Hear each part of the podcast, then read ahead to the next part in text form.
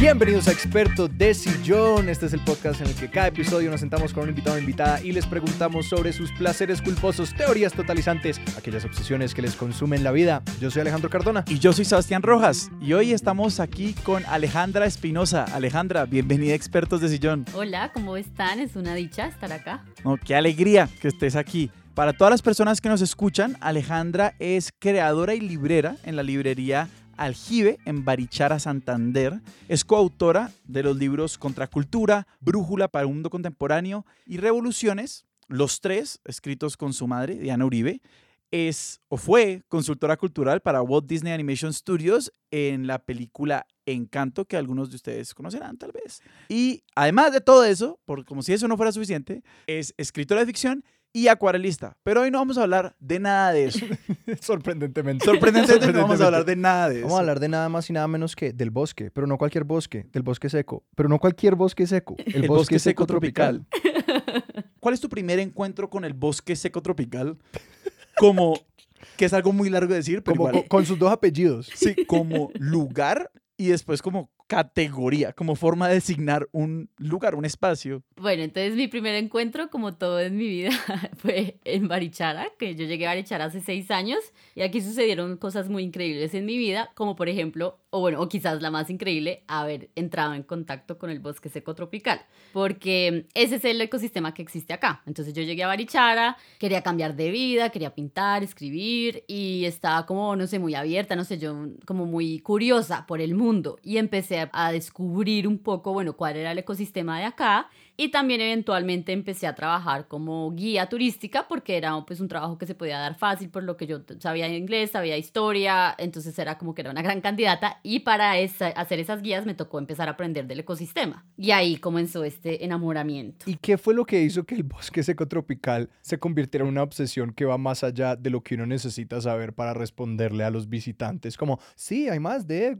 300 especies locales. Como que está, ese, está esa lora que uno le escucha a un guía, pero ¿qué, es lo que, ¿qué fue lo que hizo que tú dijeras como, tengo que saberlo todo? Es que yo soy un poco como obsesiva, entonces era como voy a hacer, voy a hablar de algo, pero necesito saberlo todo sobre eso. O sea, como para poder hablar bien. Empecé como a investigar y lo, pero es que lo que me pasó es que esto aquí está como el clic. Lo que me pasó es que fue un conocimiento que no fue que aprendí y ahora sé, ah, ahora sé sobre especies y sobre las estrategias de adaptación de la naturaleza. Ajá. No, ahora lo que pasó fue que lo integré, o sea, como que algo en mí hizo clic y fue como, ¡ah! ya, ya no puedo ver el mundo igual. O sea, ahora toda mi percepción del mundo ha cambiado gracias a este nuevo conocimiento. Ok, qué gran teaser.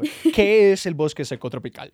Empecemos por allí. Eh, Bueno, el bosque seco tropical es un ecosistema que existe en Colombia. Eh, creo que es como que era aproximadamente el 7% de Colombia, pero es el ecosistema que más ha sido deforestado. Entonces e- es el ecosistema en más peligro de extinción. Algunos incluso consideran que ya está extinto. O sea, que ya ni siquiera se puede considerar que es un ecosistema que exista porque hay tanta deforestación que en los últimos 50 años ha habido como el 98% del bosque ha sido deforestado. Uf, o sea, funcionalmente no tenemos bosque seco tropical. Como que funcionalmente son tampoco los lugares, tampoco las especies que continúan. ajá. Sí, pues es como, eh, sí, exacto, sobre todo para lo que era, o sea, para lo que era de lo que hubo, Ajá. ya queda tan poco que algunos biólogos dicen como ni siquiera lo consideremos, porque sobre todo porque no está unido, no hay corredores ecológicos, sino que está como Mm. en reductos. ¿A nivel de Colombia o a nivel regional como latinoamericano? No, no, no, a nivel de Colombia. En, en el mundo es el ecosistema más deforestado en el planeta, pero en Colombia sobre todo es que le dimos duro, o sea, fue como destrucción absoluta.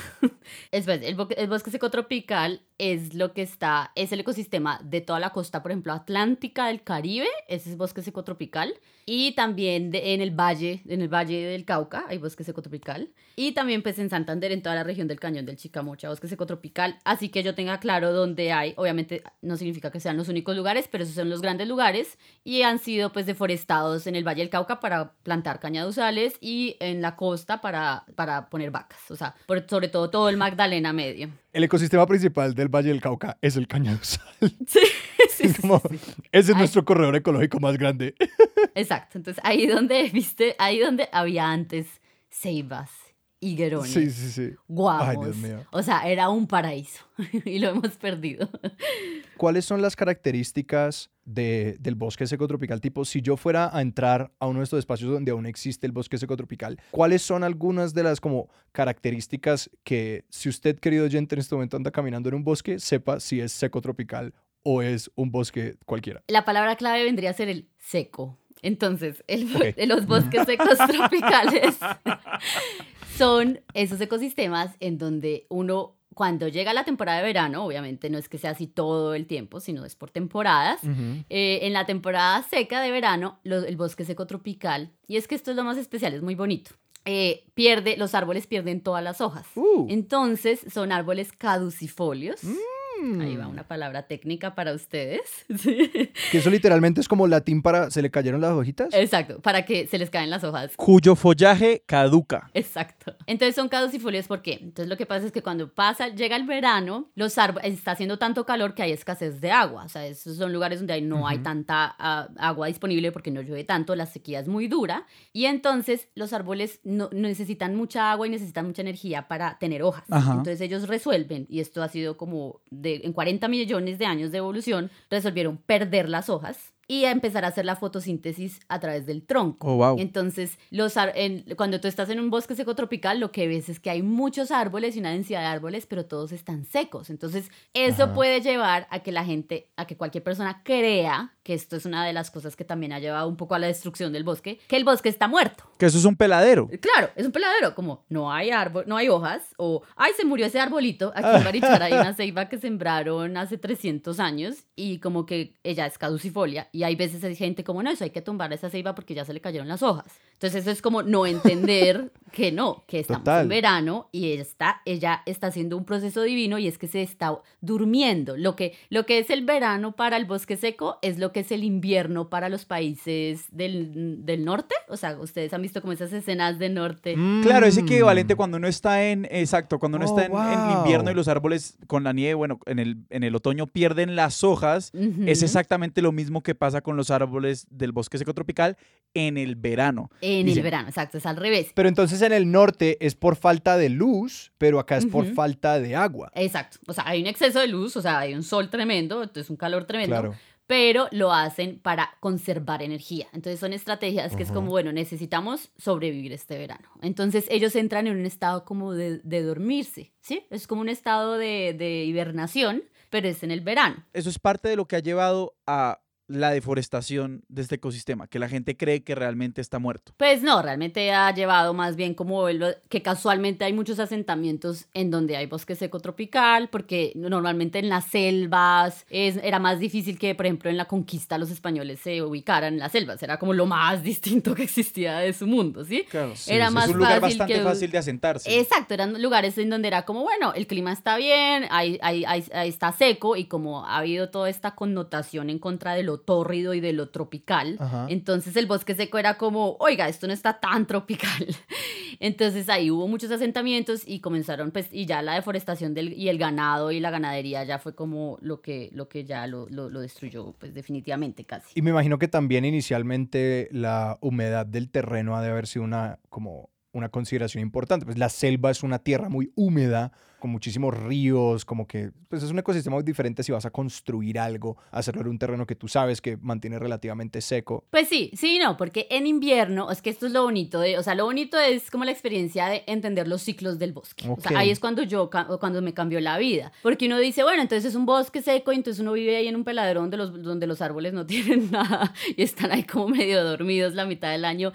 Pero lo bonito es cuando llega el, vera- el invierno. O sea, cuando empieza la época de lluvias, el bosque seco florece de una manera porque tienen que aprovechar todo el agua que hay en un tiempo muy limitado, en un tiempo muy corto. Entonces, toda la estrategia de las especies de que llegan las lluvias, entonces eso fue lo que más me conmovió viviendo en Barichara. O sea, empezar a, a, saber y a entender los ritmos de la tierra. Entonces yo estaba, empezaban a salir las hormigas, por ejemplo. Entonces empiezan a salir, a florecer, todos los árboles florecen, todos los árboles empiezan a dar fruto cuando llega el invierno. O sea, es como que empiezan las primeras lluvias y el, y el ecosistema entra en overdrive. Como que necesitamos crecer lo, haya, lo que haya que crecer, replicar, multiplicarnos lo que haya que multiplicarnos, o sea, reproducirnos lo que haya que reproducirnos. Entonces ahí está todo el cuento de las hormigas culonas, que ustedes saben que en Santander las hormigas culonas se comen, ¿cierto? Que Santander es famoso por eso. Sí. Ujú. Eh, el cuento, o sea, como que uno empieza a conectar cosas. Entonces yo llegué y las hormigas y el bosque y resulta que las hormigas salen cuando llega la, la temporada de lluvias y ellas hacen su vuelo nupcial. O sea, imagínense, estas hormigas han resistido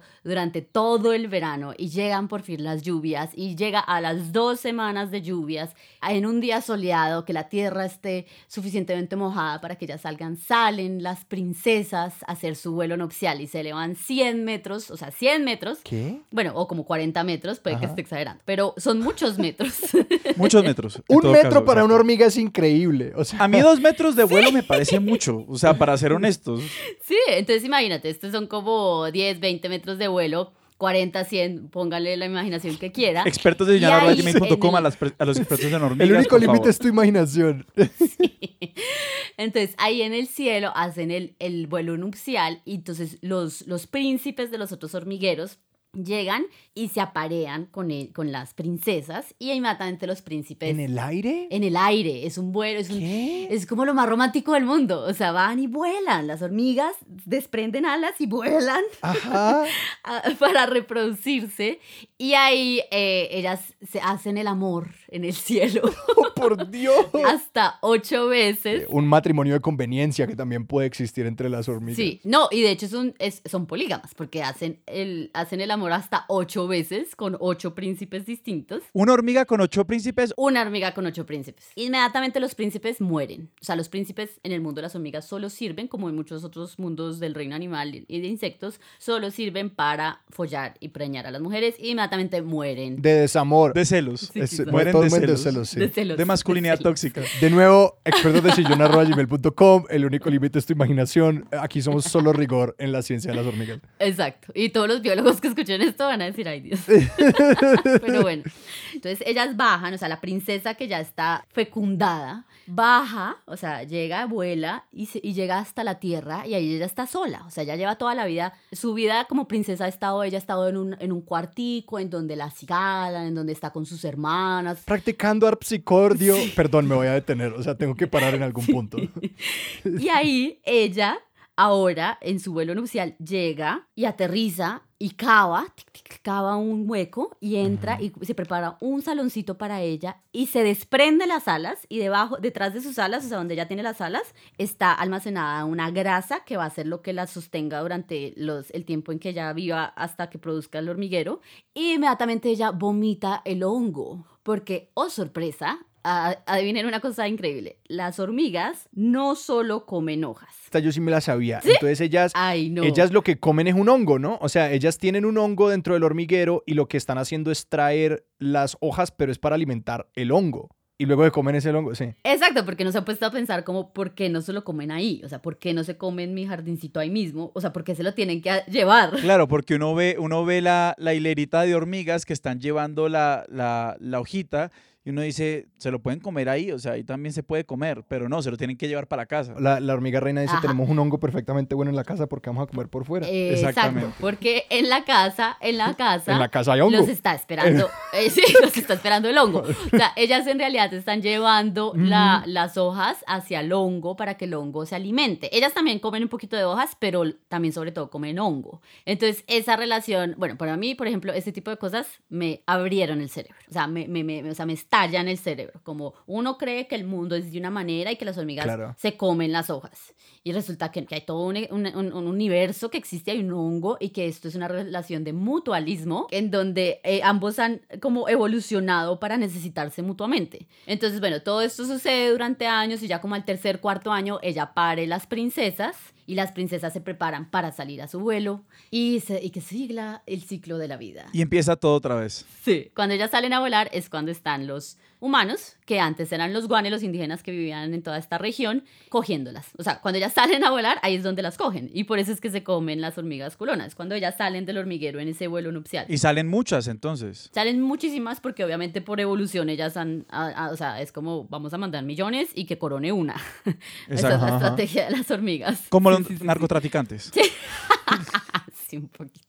¿Qué otras especies como insignia de departamentos como Santander también están relacionadas con el bosque seco? ¿Es solamente la hormiga culona o hay otro, como todo, realmente todo lo que uno piensa cuando piensa en animales de esa zona del país, todas tienen que ver con el bosque seco tropical? Pues aquí hay, sí, hay animales que se eh, encuentran en otros ecosistemas. Entonces están, por ejemplo, las zarigüeyas, los faras, que son súper bonitos, que son de hecho marsupiales. Por ejemplo, todo, el- todo, el- todo el planeta piensa que son roedores y que son feos y que son ratas gigantes, pero oh sorpresa, es nuestro marsupial americano. Las zarigüeyas son las chuchas. Sí, las chuchas. Entonces, eh, los faras, los puercoespines, los picures, todos son eh, animales del bosque seco y ellos viven, eh, desarrollaron hábitos nocturnos para huir del sol, por ejemplo. Claro. Entonces, por eso todos esos animales son nocturnos, para Oh. aguantar como el tiempo de sequía. O sea, realmente el bosque seco tropical, escuchándote hablar, pienso que es como un secreto muy bien guardado en dos sentidos, ¿no? Es algo que simple, que en un sentido uno podría leer como es algo que se guarda para alguien que realmente esté dispuesto a afinar la mirada para apreciar la vida que en él existe, porque por un lado está el tema del verano, ¿no? Que lo que tú nos contabas pierde sus hojas y solamente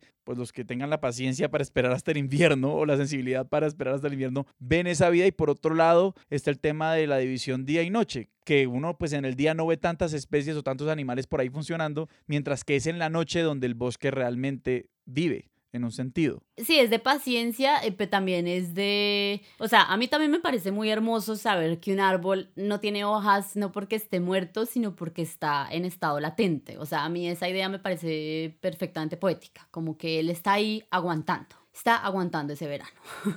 Pero a mí sí me produce algo de angustia que personas locales digan como, no, sí, el arbolito ya, el arbolito ya hasta ahí fue que dio, es hora de cortarlo. Como que es un poco angustiante pensar como en lo que se puede perder a partir de esa falta de comprensión y que me hace mucho pensar en cómo, no sé, digamos, yo siento que por ser de un país tropical donde la mayoría de nosotros no tiene, como que nuestra vida no se ve impactada por el cambio de las estaciones, por como la temporada seca, la temporada húmeda, y yo solía bromear como que Colombia no tiene estaciones de ningún tipo, como pues explicándole a las personas como que conocía del norte global, que lidiaban con invierno, que lidiaban con verano y que como que organizaban su vida de una manera muy diferente. Yo no tengo una conciencia de lo que va cambiando con el año más allá de como se viene diciembre y aquí viene Semana Santa, como que es el calendario laboral y hasta allí. Ahí le diste al punto. O sea, eso es precisamente lo que hizo cambiar mi manera de relacionarme con el mundo. Primero, no es como, ay, qué triste que la gente no sepa Ajá. y podamos perder este, este ecosistema tan difícil. No, es que lo que ya hemos perdido. Es que Claro, claro. a mí eso es lo que a mí eso es lo que ya empezó como a, a- a transformarme la cabeza porque yo empecé o sea inmediatamente empecé a entender todo este como este universo secreto que existe alrededor y como y los nombres de los árboles o sea empezar a entender un idioma esta idea de que no hay de que no hay tempo- de que no hay estaciones en Colombia yo crecí con esa idea o sea yo crecí como no sé si me enseñaron en el colegio o, o yo en algún momento asumí que claro que aquí no había estaciones y que no sé qué y aquí sí que hay estaciones Claro, aquí lo estamos diciendo otras personas que nunca han plantado nada en la vida y que pues la casa no se la, no hemos tenido nunca un peligro que la casa no la, no la arrebate una corriente que viene porque Sí.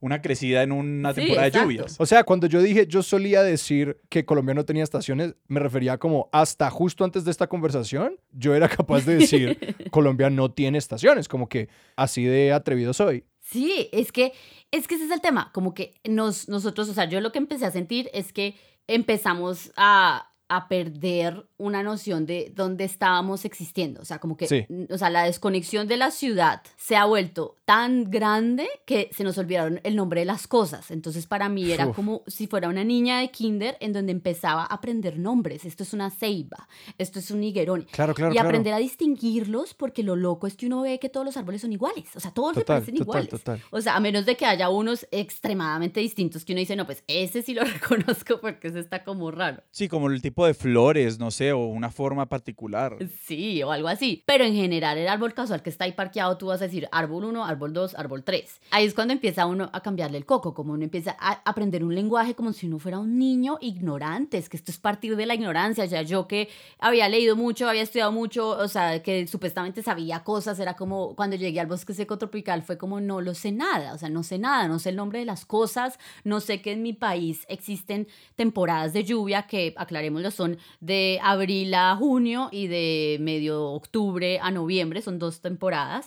Em, y esto es en todo el país, ¿no? Entonces, como empezar a aprender los ciclos de, del territorio que habito, por un lado. O sea, eso fue como lo que empezó a abrirme la, como a expandirme la mente y decir, mi vida no puede ser la misma. O sea, porque yo ahora sé, o sea, yo ahora sé en qué momento de la lunar estamos. ¿Sí? O sea, ¿ustedes en qué, en qué momento lunar estamos? No, no tengo ni idea. Bueno, estamos en luna creciente. Eh, próximamente será luna llena en poco, pues en como una semanita por ahí, yo le digo. Entonces, claro, entonces es eso, es ver, es caminar por Barichara y, por ejemplo, cuando hay luna llena, empezar a darse cuenta que uno tiene sombra y que la noche no es oscura, por ejemplo. O sea, uno crece en las ciudades con un miedo a la oscuridad y cuando tú habitas los ritmos del, del, de estar en un campo, en un pueblito, tú empiezas a darte cuenta que la oscuridad no existe en la noche. O sea, que realmente la, la única noche oscura es como la luna nueva y de resto empieza uno a sentir luz y yo camino por, o sea, a veces hay, hay- ha habido escenas muy bonitas en donde se va la luz en Barichara en luna, no- en luna llena y uno camina por Barichara y, y se ven las sombras de los, de los tejados de las casas sobre las casas. O sea, la luna tiene una luz impresionante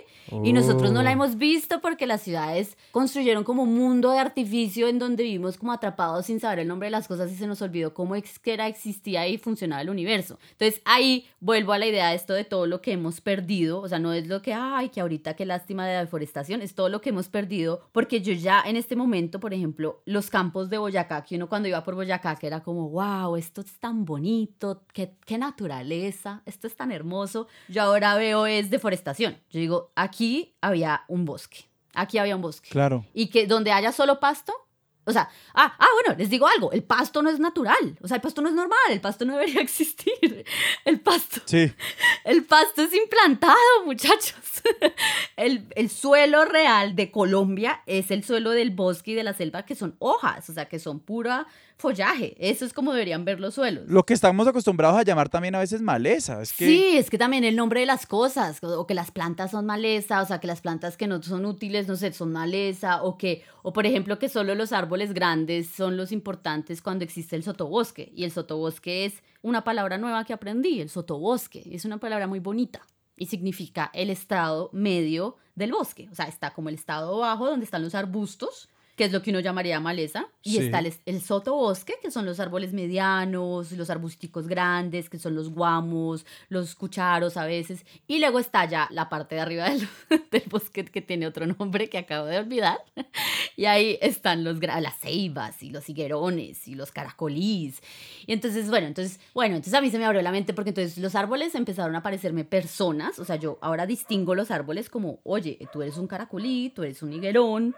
em, los veo todos únicos e indivisibles y ahora los pai- estos paisajes de verdes praderas me parecen artificiales y yo pienso, aquí hubo un bosque de niebla, Uf. aquí hubo esto. Claro, porque reconocer el bosque es empezar a ver dónde No hay. ya no está. Ver su ausencia en tantos lugares. Exacto, ver su ausencia por doquier. Pues un potrero es una tragedia. Claro. Ajá. Y en ese sentido, de lo que estás diciendo un poquito es también como el colonialismo ecológico, si lo podemos llamar así. Es como cómo queremos reproducir ciertos paisajes que no son nuestros paisajes. Absolutamente. O que también se nos imponen, pues por otro lado, pues porque volvemos al tema de, de el bosque seco tropical, en parte está altamente deforestado porque pues fueron los primeros asentamientos, porque cuando llegan los españoles aquí dicen, no, pues esto es lo que, lo que es menos, lo que es menos frondoso, más civilizado y más domesticable. Sí, entonces lo que pasa es que, por ejemplo, en mi vida diaria yo camino, o sea, por ejemplo, voy a, a veces cuando voy a Bogotá, voy a un parque, no sé. Entonces uno puede llegar a- a- al parque y decir, uy, qué rico un parque. Y se sienta en el prado y dice, uff,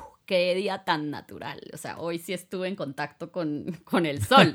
y es como, no, este pasto no debería existir. O sea, aquí no hay ni, ni arbustos ni sotobosque. O sea, no hay un ecosistema. O sea, es que es, es eso, es la ausencia de ecosistemas por donde yo vaya. Y eso es durísimo, claro, es durísimo, porque uno dice, claro, es el colonialismo mental el colonialismo climático, porque otra cosa loquísima, eh, pues, pues que yo soy de Bogotá, que a los bogotanos les resonará mucho, es por ejemplo los pinos de, de, de los cerros orientales. O sea, los pinos no son nativos de acá.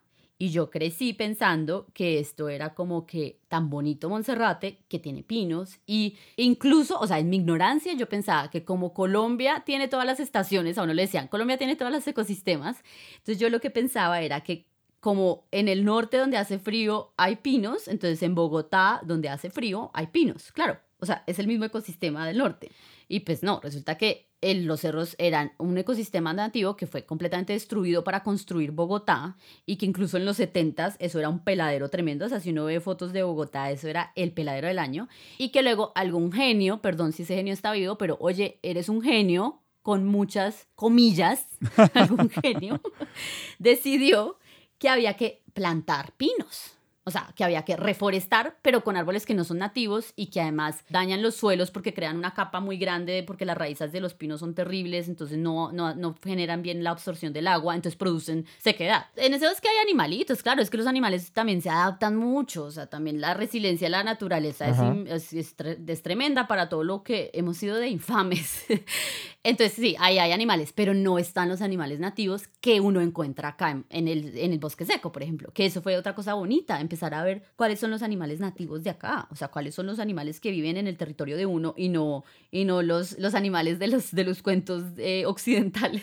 Sí, sí, sí, sí, que, Como el zorro, como el lobo, es como, no, pues hablemos de las faras y de los percuespines y, o sea, hablemos de eso, eso es como lo nativo no por ser un disco rayado, pero yo le creí mucho tiempo a la televisión y al, y al, cine y como que yo guardaba muchas cosas para entender cómo funcionaba el mundo y como que uno se dando cuenta de cómo, pues si uno no hace ese esfuerzo de activamente como de construir y criticar y analizar qué es lo que uno ha absorbido, pues uno sencillamente se queda viviendo con esas ideas. Total, ¿no? Pues es que la poesía le está cantando a pinos y a, y a cipreses. Y dónde están los caracolíes, los higuerones, es como, o sea, es como por todas partes, es como como que descubrir este ecosistema fue como, wow, o sea, ya sé en qué país vivo, porque antes no tenía ni idea. O sea, antes estaba viviendo en una ficción. Y no solo en qué país vivo, sino en qué país o sea, en qué destrucción vivo, porque ahora es imposible para mí no ver la destrucción. Has conjurado muchas imágenes hasta ahora que son como bastante poéticas, como por ejemplo esa misma de como la carne viva de la tierra, o lo poético de entender el bosque como ese potencial o esa latencia cuando no tiene hojas. Y a mí sí me causa curiosidad porque pues vos sos literata, ¿no? Vos estudiaste literatura y escribís y pues llegaste a Barichara, no sé si por accidente, huyendo de, queriendo un cambio, o sea, este, este, este viaje o, esto que vos ves en el bosque y el viaje de descubrir el bosque, ¿cómo resuena con lo que fue tu propio viaje de llegar y de quedarte en Barichara. Sí, pues yo vine a Barichara como si, como cambiando, quería cambiar de vida, quería irme de la ciudad, estaba un poco mamada, algo en mí intuía que me, me gustaría la vida de pueblo. Y porque nunca había ido a un pueblo, o sea, yo era la mujer criada, o sea, la más citadina, o sea, todo era citadino, o sea, no, o sea mi familia, no, no vamos a decir que nos fuimos de camping de chiquitos, no, esto nunca sucedió, o sea, yo, yo salí de, de como del encierro absoluto a, a, a, a la libertad. Y claro, eso fue lo que yo sentí en Barichara, o sea, yo llegué a Barichara y fue como que como que florecí y me sentí y empecé a sentir lo que era la libertad. Entonces, claro, como descubrir el ecosistema y lo que me rodea también me dio como, sí, como esa sensación de infinito, como de grandeza de la naturaleza, como que había algo, claro, había algo más grande que yo, ¿sí? O sea, o sea ahí es cuando uno llega en ese momento de, de alcohólicos anónimos, en donde se tiene que ceder a un poder más, más grande que tú. En este momento estoy dándome cuenta de cómo me volví espiritual en el momento en que entendí como la grandeza del ecosistema y la grandeza del ecosistema viene de la mano de la estupidez humana. O sea, ahí empecé también como a menospreciar un poco la inteligencia humana, porque nosotros nos preciamos de ser como estas grandes mentes que construyen y que hacen cosas fantásticas y desafían todo, pero si tú piensas, hay muchas cosas que están mal hechas como por, por idiota, o sea, como que nos complicamos extra. Entonces hay una anécdota muy bonita que me contaba un, un amigo de, que se llama Eduardo Villarreal, él vive en Tinjacá, en una finca divina, con su vaquita, su señora Dilma, o sea, ellos son divinos. Entonces Eduardo decía una imagen bellísima que yo me quedé así como, y, y pensaba hoy en decirles esta imagen, o sea, que esta imagen debe ser compartida. Que él un día se levantó porque se quedó sin, sin agua o algo así, entonces fue a arreglar como la motobomba, entonces fue y como que arregló la motobomba, entonces luego como que fue a arreglar el tanque, pero entonces le faltaba un tornillo, entonces luego fue, le tocó como bajar hasta Ráquira por el tornillo y luego subió y no sé qué, o sea, hizo como una semana de trabajo así muy duro, un trabajo en el campo como para lograr que, como poder tener agua, y cuando él se volteó a mirar vio que el río estaba corriendo tranquilamente, ¿sí? Entonces él se quedó mirando el río y dijo como, oiga, yo, o sea, al río nadie lo tiene que levantar a empujar en las mañanas para que dé agua, ¿sí? En cambio, la civilización humana se basa en levantarse para empujar, para animar cosas que no están animadas y es como un sobreesfuerzo. Es como que no pensamos inteligentemente. Entonces, por ejemplo, cuando yo estoy en un lugar de, con aire acondicionado, a mí eso ya me enloquece. O sea, yo ya, me, yo ya eh, como que no lo tolero. Porque cuando yo estoy en un lugar con aire acondicionado, yo pienso, esto no es una ventaja de la ciencia que nos, o de la tecnología que nos inventamos los, el aire acondicionado para no sentir calor. Esto es que estas casas están mal diseñadas porque empezamos a poner concreto donde podíamos haber hecho casas con tierra y porque donde no sabemos cuáles son los materiales naturales de esta región. Entonces estamos construyendo edificios para encerrarnos e inventarnos cosas para no sentirnos menos encerrados como el aire acondicionado cuando en realidad, si no sé, si tú construyes en tapia, por ejemplo, como son las casas en Barichara, la tapia lo que hace es que durante el día que hace mucho calor, la tapia, como es tan gruesa, no permite que el calor entre. Y cuando llega la noche, él suelta el calor, o sea, suelta el calor del día. Entonces, en, las, en el día las casas son súper súper frescas y en la noche son cálidas. O sea, entonces, la, arquitectura, o sea, nosotros sí tuvimos este conocimiento de construir inteligentemente según el territorio en el que habitamos, pero lo perdimos. Entonces, ahora nos inventamos cada vez como artificios más grandes para lograr solucionar los problemas iniciales y en realidad como que, la, o sea, como que lo, que lo que la naturaleza es perfecta en sí, o sea, no teníamos que hacer nada, no teníamos que, teníamos era que aprovecharla más, ¿sí? O sea, pero lo que hicimos fue como destruirla y como crear artificios para, para existir como artificialmente y olvidarnos de, de donde estábamos viviendo. Me hace recordar el libro de, de, Sapiens de Yuval Harari, en el que es como que la, la visión que él acaba poniendo de la, de, como de la civilización humana es un poco que como que todo es un accidente, pero que nosotros todo el tiempo estamos como dándonos una palmada en la espalda diciendo como, mira lo bien que lo hicimos, pero es realmente como que, es que no se me ocurrió una buena metáfora, pero como que alguien que, se, que encuentra una solución a un problema, pero es totalmente incapaz de ver cómo esa solución genera 80 mil problemas más. Y si, hubieras y si hubiéramos tenido como la capacidad de decir como, de convivir con nuestra situación y de no intentar como manipularla por completo, eh, habríamos podido sencillamente como mm, estar en balance, estar bien como con la situación, en lugar de como creer que nuestra agencia es infinita y que no tiene costos, intentar cambiarlo todo. Sí, y no solo es esto de como lo que, las decisiones que tomamos que generan más problemas, sino incluso como, como por decisiones bobas iniciales nos tenemos que empezar a pensar en mil decisiones más que nos hubiéramos podido ahorrar si hubiéramos, por ejemplo, o sea, ¿qué pasa, por ejemplo? O sea, por ejemplo, no sé, como Bogotá que está construida en un humedal, o sea, como todas las inundaciones que hay todos estos problemas que hay, es como, ah, yo tengo una idea gigante, ¿por qué no, no construimos encima de un humedal? Sí. ¿Sí? O sea, como, como cosas así, o como, por ejemplo, aquí en Barichara eh, hay muchos problemas de escasez de agua, y es como aquí hay, hay, corrientes de agua subterráneas y había quebradas y hay cosas. Y entonces construyeron el acueducto y taparon los aljibes. O sea, la gente tapó los aljibes que había en las casas para tener agua al acueducto porque eso era la modernidad. Es como, tengo una idea genial para que hoy no haya desabastecimiento.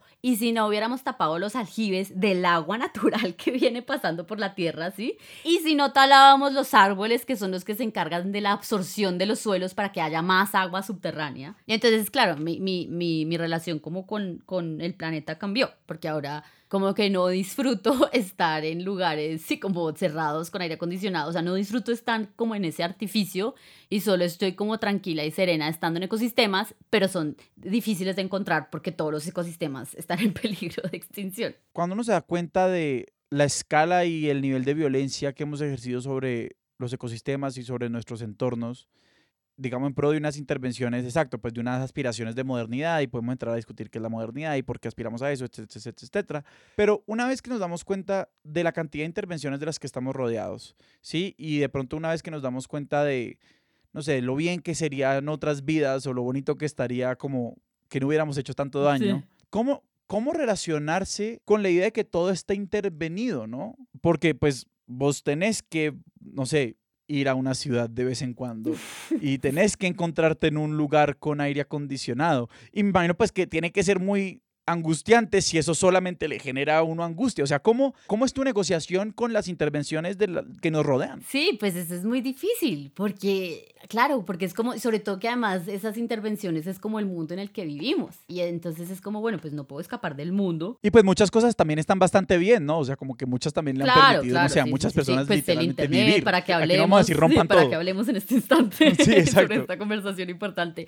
No, yo no soy que, yo no soy antitecnología o sea, lo que me parece es que el pensamiento no está integrado. O sea, yo creo que incluso la tecnología sería brillante si la utilizáramos bien, ¿sí? O sea, como, o sea, yo soy como de la más a favor de tecnologías como, como, sí, las solares y cosas así, porque es como utilizar los recursos que tenemos sin intentar modificarlos y luego intentar como solucionar mil problemas que nos hacemos por crear un artificio, ¿sí? Como cosas así. Cada nueva tecnología que surge la sobreaplicamos. Como que tenemos esta gran idea, el acueducto, y en lugar de inmediatamente preguntarnos, ok, ¿en qué lugares tiene sentido esto como tecnología? ¿Cuándo y cómo? Es como, detengan las prensas, como necesitamos acueductos en todas partes de manera indiscriminada, sin estudios medioambientales, sin preocuparnos por dónde lo vamos a hacer y cómo. Claro, sí, total. Y con, bueno, con la pregunta, con la otra pregunta de, bueno, ¿cómo vivir en este, en un espacio intervenido y cómo lidiar con eso? Como que no lo he resuelto. O sea, es como que yo voy a una ciudad y como que le intento pasar bien y intento disfrutar, pero luego como que salgo corriendo, como que necesito estar como cerca de la naturaleza, como bueno, ya, listo, ya, ya, ya pasé y ahora corramos, corramos. Pero obviamente a donde yo vaya encuentro que la naturaleza está intervenida o que están talando árboles o que, o que, sí, o que van a construir más o que van a construir mal. Y entonces me pesa, pues sí, es una pesadumbre, pero pues yo siento que, que es una pesadumbre que, a la que quizás todos deberíamos llegar para poder entender a un nivel real como lo como lo que significa el cambio climático, como, como que siento que nunca vamos a entender qué es el cambio climático si no entendemos como que los árboles tienen nombres, ¿sí? si no tenemos una relación real como con, la, con las cosas que nos rodean, entonces todo es demasiado abstracto y entonces pues no, pues tiene que ser vivencial y ahorita yo lo vivo y eso no significa que yo no, mm. o sea, que yo sea zero waste, o sea, yo obviamente intento ser lo más como ecológica posible, pero pues, o sea, obviamente utilizo, no sé, estoy utilizando luz que implica un montón de recursos, o sea, no, no, no me niego a eso Claro. Pero me pregunto, me pregunto, bueno, si yo tuviera una casa, ¿cómo voy a construir esa casa? para que no sea tonta. No sé, uno se apesa, o sea, es, es, es una carga, cargo con este conocimiento. Sí, es mamón saber, es mamón saber. Es mamón, es mamón, es mamón saber, es mamón sentirlo, es que ni siquiera es que lo sepas, que ya lo siento. Y esa angustia hay que vivirla, o sea, yo creo que parte, no sé, de uno de los retos de, de no sé, vivir en medio de la crisis climática es que hay una cantidad de emociones que acompañan pues, exacto, la, conciencia de estar ahí. O sea, y como la angustia es parte integral de eso. Sí, como que la angustia también genera la acción. Por eso también, pues, tengo, bueno, tengo esta idea del bosque, tengo esta idea de, bueno, de yo quiero hacerme una casa que sea diferente, donde yo pueda sentirme en paz y, sentir, bueno, yo al menos yo ya hice esto, o sea, yo lo puedo hacer. Pues les puedo contar a ustedes sobre esta charla para que algunas almas por ahí se conmuevan y digan, voy a averiguarme los nombres, voy a averiguarme en qué ecosistema vivo y cómo están y cómo, y cómo se llaman los árboles que me rodean. Pero también pues tengo una librería y tengo toda una sección sobre cambio climático y ahorita me llegó un libro que decía como cómo sobrevivir al fin del mundo. como qué hacer cuando sabes que el mundo se va a acabar. No. Voy a leerlo, está de primeros en mi lista. No, y de hecho, pues no sé, volviendo un poquito a la anécdota de, los, de los pinos, creo que parte de, de esto de cómo conocer el territorio que uno habita, pues con ciertas ideas de lo autóctono o lo nativo a ese entorno, pues también es importante para, en este momento en el que, pues, no sé, quisiéramos crear más vida, pues para digamos, crear vida que sí vaya con esos entornos, para no ir a plantar pinos donde no hay que plantar pinos, ¿no? Claro, sí, claro. Que no es solamente como que conocer la vida para tener conciencia que la estamos perdiendo, sino para poder reproducirla cuando, pues, cuando tengamos la oportunidad. Y eso me lleva a la pregunta por, por, por tu librería, porque en un sentido, pues parte de, de, lo que hemos conversado hoy es un poquito como que nuestra relación con la naturaleza también está determinada o atravesada por los relatos del paisaje y la naturaleza que nos encontramos, ¿no? De leer sobre zorros y vaquitas Holstein y praderas que nos llevan a querer reproducir eso en Colombia, pues cuando, pues amigo, pues es que eso es Suiza o la Selva Negra de Alemania. Y por eso te quería preguntar por, pues uno del relato que escribimos activamente, que publicamos y de los relatos que, que, digamos, ponemos a disposición de otras personas, pues cómo podemos empezar a transformar eso o vos cómo has, digamos, asumido eso como librera. Y como escritora también. Pues sí, yo creo que la, como hay que asumirlo como al menos dándose cuenta y volviéndolo como algo como personal, ¿no? Como decían las feministas de segunda ola, lo personal es político. O sea, como que si yo personalmente me empiezo a ver afectada, o sea, y como que cambio mi propia perspectiva de, de las cosas, puedo hacer pequeños cambios, o sea, yo no estoy diciendo que esto vaya a, llevar a, al, al, cambio y a la panacea y a que todo el mundo ya logró llegar a las energías renovables en un día, pues no, obviamente no va a pasar, pero sí creo que no, va, no viene de más que uno empiece a conmoverse, empiece a averiguar el nombre de las cosas, empiece a salir a caminar, por ejemplo, como camine un páramo, para que le importen más los páramos, para que el páramo no sea una idea abstracta que más o menos supiste y más o menos no te enseñaron qué era lo que hacían. Es que también venimos de un conocimiento muy fragmentado, en donde no entendemos cómo todo está integrado.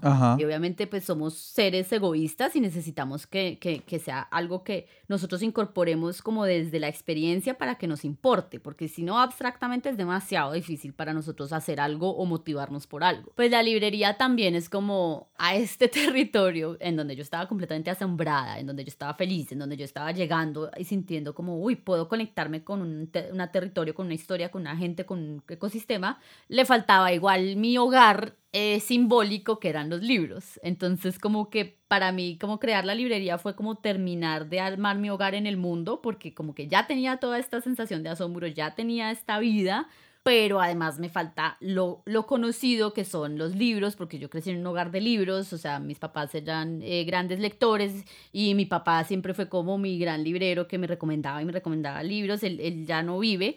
Y entonces yo como que sentía que para lograr terminar el hogar que yo quisiera tener tenía que tener estar rodeada de libros y por eso creé la librería porque además es la primera la única y se volvió también un lugar donde uno también claro puede compartir estos relatos y donde yo tengo una sección que se llama como los libros para soñar en donde hay mucho naturalismo. Me encanta como crear este catálogo en donde como un fondo crear un fondo en donde estén todos esos libros de todas estas personas que han intuido que podemos como como reentender nuestra relación con la naturaleza, o sea, que han recuperado ese asombro. Entonces, obviamente, pues viene a la mente Thoreau y Ralph Waldo Emerson y, y también, pero también, hay, bueno, hay una editorial tremenda que se llama Rata Naturae, que es, es, todo lo que publica es como eso es lo que tiene que llegar a la librería porque están en esa misma sincronía, en esa sincronía de recuperamos el asombro, revisemos todo lo que se ha escrito sobre nuestra relación eh, con la naturaleza y además como planteemos alternativas. Entonces estoy intentando como lograr crear ese catálogo para que la gente, y son los libros que más recomiendo, como oiga, leamos estos libros, leamos sobre estas historias, estas historias de, de asombro, por eso se llama como la sección de para soñar, como necesitamos como recuperar ese asombro de, de sentir que estamos conociendo otra vez el mundo por primera vez. Y también me gusta mucho la historia de las ideas. Cuando tú estudias las historias de las ideas, también te das cuenta que la manera en que tú percibes la realidad realmente no es natural a ti, sino es una construcción que viene de muchos siglos o hay veces de pocos siglos, hay veces de pocos años, y que a ti te parece que el mundo es completamente normal y que así fue y, que así naciste y que ese ha sido el mundo siempre. Y lo bonito de saber historia y de saber y de leer libros y entender esta historia de las ideas es que uno se da cuenta cómo una idea va germinando, porque primero vienen de los libros y segundo porque ahí es cuando uno dice, pucha, si estas son las ideas que tenemos ahorita, pues podemos cambiarlas, o sea, son construcciones humanas. Creemos, no sé, uno siempre nace con la idea de que el mundo está acabado Y es como, no, está cero, está cero acabado. Sí. Y es una falacia tan difícil de escapar esta idea del como el punto final, de como que nosotros creemos que estamos en el punto de llegada Ah, de la historia. Porque todo era para que llegáramos Aquí. a, aquí, a este momento, sea un comienzo o un final, pero no somos capaces de verlo como, no, no, no, esto es como tan final como comienzo, como prehistoria, Sí, como preámbulo. Como que esto todo es sencillamente, esto es parte del caudal. Claro, y los libros son como, mira el caudal. O sea, mira cómo hemos existido sobre la faz de la Tierra. Mira que hay muchas maneras de existir. Hay algo muy importante que quiero resaltar de lo que estás diciendo porque esta idea de la integración resuena mucho con algo que vengo pensando mucho tiempo y es el mal que nos hace creer que entender las cosas a un nivel intelectual es suficiente, ¿no? Porque de hecho dices como que podemos ser egoístas, pero a mí me ha ayudado a tomar una visión como autocompasiva y es la de no somos egoístas, somos emocionales y si no tocamos esas cuerdas, no pasa nada con nosotros, como que es porque... Creo que es que, claro, que es la idea de conmoverse. Sí, exacto, es como el asombro. Eh, Claro, porque, porque nosotros por, por- por mucho tiempo hemos entendido intelectualmente el calentamiento global, pero es cuando empezamos a sufrirlo, pero también como ver lo lindo que nos podemos perder, como ver lo que hay, como amar lo que hay para preservar. Eh, ahí es cuando como que nos sentimos activados porque yo creo que nosotros como cultura constantemente desconocemos cómo somos seres como motivados por las emociones, como que creemos que si tan solo decimos las cosas correctas y que creo que esto va naturalmente pues sobre el, el cambio climático y la deforestación y todas estas ideas, pero que también a mí se me ha hecho muy útil reconocer eso como al nivel emocional y del cambio social. Entonces, no sé, todo esto es como para promover esa visión de cómo tratémonos bonito y démonos la oportunidad de conmovernos con estas cosas, porque no solamente se trata de responsabilidad, sino de como es muy hermoso, como que entrar en contacto con la naturaleza es una chimba. Entonces como que no es solamente ir para generar responsabilidades porque en el proceso vas a como ver lo increíble que es el mundo. Sí, no, yo lo que creo es que es la capacidad de asombro. O sea, como nuestra capacidad de asombro no tiene límites. O sea, la capacidad, que ahí viene la, la conmoción. O sea, cuando yo llegué aquí yo estaba asombrada por el mundo. Y eso, o sea, uno cree que sabe muchas cosas o que le enseñaron o que leyó o que investigó, pero esa es como esa capacidad de asombrarse por algo real que está enfrente tuyo, uno quizás la pierde. Uno- entonces, tienes toda la razón. No es como, oigan, responsabilícense, vayan a caminar para que, sino es como, oigan, miremos nuestra capacidad de asombro, o sea, asombrémonos otra vez por el mundo, porque nos parece que lo hemos agotado y que sabemos todo Ajá. de él, pero en realidad sabemos muy poco. Y lo, lo que sabemos lo sabemos Ujú. desconectado, no entendemos qué tiene que ver, o sea, que las hormigas salgan en tal fecha, porque era? Ah, era por esto. Y los árboles perdieron las hojas en esta época por Sí. esto otro. Y entonces de repente uno dice, uy, pucha, todo está conectado y ahí es cuando le hace como el clic espiritual cósmico. y también sí siento que para recuperar la capacidad de asombro tiene que ser también vivencial, o sea, uno tiene que mover su cuerpo y llevarlo a otro contexto y a otro lugar, porque no lo, o sea, no te vas a lograr asombrar sencillamente por saber las cosas desde el intelecto, o sea, tienes que ir a, a tocar las cosas, a mirarlas, a sentirlas, o sea, como que implica también un, un salirse del cascarón y, y quizás ponerse en una posición incómoda, si por ejemplo a uno no le gusta viajar o le gusta viajar con más comodidades, pero para llegar como a ese momento en que uno dice, uy, pucha, el mundo es hermoso, como si lo estuviera viendo por primera vez. Es que siento que la ciencia lo que ha logrado es que ha construido un conocimiento muy, muy completo del universo, pero eh, es, un, es un conocimiento que está como desestructurada, desestructurado de nuestra vida diaria, como que no como que no nos importa, ¿sí? Como que no nos afecta Totalmente, personalmente. totalmente, sí. Pero entonces cuando logramos es como logramos coger este, este conocimiento como relacional, que era lo que tienen las, con- las comunidades indígenas y que, que yo existo solo en relación a lo otro.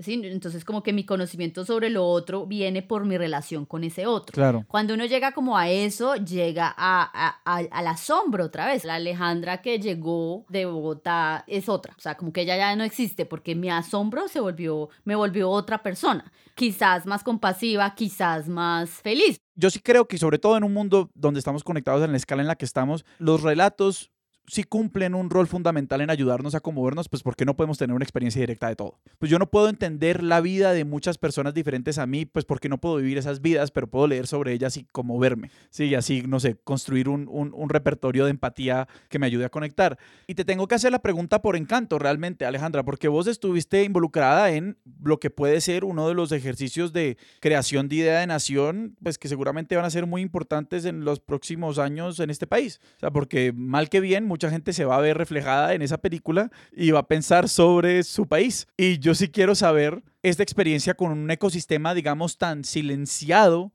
como el bosque seco tropical, ¿cómo afectó la mirada que trajiste al momento de producir un relato pues que sí tiene aspiración de ser un relato de nación. Con encanto, claramente, es, eh, ya llegaste al secreto. O sea, ese es el secreto. ¿Por qué me eligieron a mí? O sea, ¿por qué fue? O sea, ¿por qué yo? porque yo tenía ese asombro. O sea, es gracias al asombro que yo, que yo tengo en Barichara y con el que cuento los relatos y con el que contaba de este el bosque seco tropical y de la historia y de no sé qué. O sea, como esta eh, sí, esta emoción, esta sensación de estar viva y de intentar como hilar un relato grandioso, que claramente por eso fue como, oye, ven, dice nuestra consultora, o sea, como que nos encanta tu emoción, o sea, qué chévere que nos emociones. Porque para darle el contexto al oyente, a ti te encontraron porque fueron a Barichara, tomaron una guía y esa guía eras tú, o sea, productores de Disney te encontraron como su guía y dijeron, esta guía está muy buena, que sigamos conversando con ella para la película. Era, era Jared eh, Bush y Byron Howard y Lin Manuel Miranda, eran los directores y el, de, o sea, eran los propios ellos. Y yo creo que yo no hubiera tenido ese asombro si yo no estoy asombrada por el territorio en el que vivo. O sea, es que, es, que eso fue lo que me hizo clic. O sea, yo estaba tan asombrada y yo quería contarles todo y las casas y la tierra y la no sé qué. Y por eso también yo trabajé mucho con la casa, con la construcción de casita. Y era la casa, era, es una casa que está viva y ellos querían que la casa tuviera como que fuera un personaje más. Pero yo inmediatamente, inmediatamente que nos conocimos fue como, claro, es que las casas en Barichara están vivas. Porque las casas de tierra están hechas con, con material orgánico. O sea, es una cosa viva que está ahí existiendo y, y se comporta esto no es una metáfora. Esto no es una personificación. O sea, esto no es, esto no es como un afán, no sé, de antropomorfizar la casa. Es como las casas en Barichara están vivas y si tú te vas de una casa de Barichara, esto siempre me lo cuenta mi, mi amiga arquitecta Natalia Rey, que adoro y que fue la que también me, me contagió su capacidad de asombros por la arquitectura vernácula y en tierra. Y era como, claro, las, cuando uno se va de las casas de tierra, o sea, yo me voy de vacaciones, no sé, me voy, cierro la casa, vuelvo y la casa tiene más mugre, eh, hay telaraña, o sea, ya se pone triste. Y entonces cuando uno está acá con la energía de uno, con el calor que uno tiene, la casa se sostiene. Por eso las casas que uno abandona de tierra se caen tan rápido, porque ellas no tienen la energía humana que las está como alimentando. Todo eso fue, estuvo en la construcción de qué casita. Y por eso la casita está construida en tapia. Y por eso es un honor enorme que al final vean que aparece una, o sea, cuando la están reconstruyendo aparece la tapia así como exhibida para honor de todos los amantes de la arquitectura vernácula. Entonces, claro, claramente mi emoción solo, solo fue posible porque yo estaba demasiado emocionada con el territorio. O sea, y como que eso era lo que yo era lo que les quería transmitir como mi capacidad de asombro. Y claro, y, bueno, y con lo del como el relato nación, claro, ese era también como mi papel. Mi papel era como eh, voy a contarles qué es Colombia. O sea, no tengo la respuesta de qué es Colombia, pero la, la respuesta, pero tengo, pero puedo preguntarnos. O sea, podemos preguntarnos qué es, puedo contarles muchas influencias, puedo contarles muchas contradicciones, muchas, o sea, y de ahí, y de ahí vamos construyendo como esta idea de identidad. Sí, o sea, claramente es como, claramente había siempre, o sea, yo estaba como a cargo de construir este relato, de cómo construir este relato. Y yo les decía, ustedes tienen una, una responsabilidad enorme porque esto tiene un impacto cultural como sin precedentes. Entonces ustedes tienen que hacerlo bien. O sea, como que yo también era un poco la, la de, la, que, la, la, que les hacía barra y la que les decía, no la vayan a cagar. y nada hubiera sido posible sin el asombro que yo siento por el bosque seco tropical. O sea, sin ese asombro de estar en un territorio y entender dónde habito, porque también es como que en el momento en que uno entiende dónde habita, también todo tiene sentido. Entonces es como donde habito es el territorio, es el ecosistema, es también la historia. Por eso yo también aprendí mucho de historia de Barichara, aprendí mucho de historia de Santander, porque es como que de repente me importa dónde vivo y me importa saber qué pasó en este territorio y camino sintiendo que, que en Barichara hubo mucha violencia como, como en todos los pueblos del país y camino por la calle real y siento siento que me imagino que veo las cabezas rodando de los liberales en la violencia y como que, eh, o sea, como que lo siento y eso me permite también tener una idea, una idea como muy compleja de nuestra realidad. Alejandra, muchísimas gracias. Muchísimas gracias, Alejandra.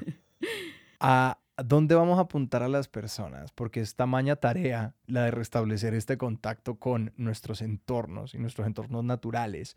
¿Cuál dirías que es la recomendación, digamos pensando en personas que viven en lugares tan diversos del mundo, hacia dónde dirigir la mirada, hacia dónde dirigir las cabezas y los corazones y su asombro para restablecer esa conexión? Eh, pues sí, yo creo que hacia la naturaleza, o sea, como cómo comenzar, como salgan a dar una caminata en un ecosistema que esté entero, no en, un, no en un parque artificial con pasto y pinos. Como huyan del pasto y los pinos, vayan, como salgan a mirar como cuál es el ecosistema, sobre todo chévere el ecosistema que de donde viven. O sea, como que no se tienen que ir a, al glaciar en el Perito Moreno, sino es como si estás viviendo en Cali, pues ve y búscate una reserva donde quede algo de bosque y ve allá y camínatelo y empieza a hacer eso, como a ver qué pasa, ¿sí? Como a ver qué pasa si apagas el celular y caminas y empiezas a entender dónde estás parado. Y porque sos librera y porque hay gente que de pronto no se anima a pagar el celular y buscar una reserva natural de estos libros de naturalistas o sobre naturaleza que a vos también te hayan ayudado a recuperar el asombro, ¿hay algunos que podamos recomendar? Sí, pues bueno, el clásico de todos los clásicos es Walden. Ese es el gran libro de Henry David Thoreau. Ese es el gran libro. Es un libro sobre él. Se fue a vivir a, a una casita, una chocita, pues, y se sentó a escribir lo que sucedía a su alrededor. O sea, es un ejercicio de observación, como de observar dónde estás. Entonces, ese es como el gran libro como de, oiga, o sea, el gran libro de una propuesta distinta de relacionarse con el entorno. Ese de Walden me parece tremendo. Y hay otro libro que se llama El silencio en la era del ruido, que es un libro chiquito, blanquito, que lo publica Tauros, y también es un ensayo chiquitico de un tipo diciendo, bueno, ¿cómo logramos llegar a estar con nosotros y a caminar y a estar en silencio? como hoy en día. Alejandra, de nuevo, muchísimas, muchísimas No, gracias. a ustedes, espero se hayan conmovido, espero que los escuchas se hayan conmovido y salgan a averiguarse el nombre de los árboles. Alejandra, si la gente gente te quiere seguir a ti, a tus proyectos, a tu librería, ¿a dónde te pueden encontrar? Bueno, me pueden encontrar en Instagram. Si quieren seguirme a mí, mis aventuras es aljibe, arte, aljibe con J y B larga, para que sigan a la librería y les recomiende libros y, grandes libros que les van a cambiar la vida y les van a abrir eh, otra vez el asombro. Es aljibe librería. O sea, arroba aljibe librería también en Instagram. Y también tenemos página web, aljibelibrería.com. Sebas, ¿a nosotros dónde nos pueden encontrar en redes? A nosotros nos encuentran en Twitter como arroba expertosillón, en Instagram como arroba expertos de sillón y nos pueden escribir a nuestro correo expertosdesillón arroba gmail.com. Y si quieren apoyar nuestro proyecto, lo pueden hacer en Patreon, en patreon.com slash expertos de Allí eligen cuánto quieren contribuir y pues nos hacen muy felices y ayudan a que esta vaina se sostenga en el tiempo. Nuestra música es de Juan Esteban Arango, nuestro logo es de Sebastián Márquez y Expertos de Sillón es un proyecto de Sillón Estudio producido por Sara Trejos con el apoyo de Paula Villán. Yo soy Alejandro Cardona. Yo soy Sebastián Rojas. Esto fue Expertos de Sillón. Hasta, la, próxima.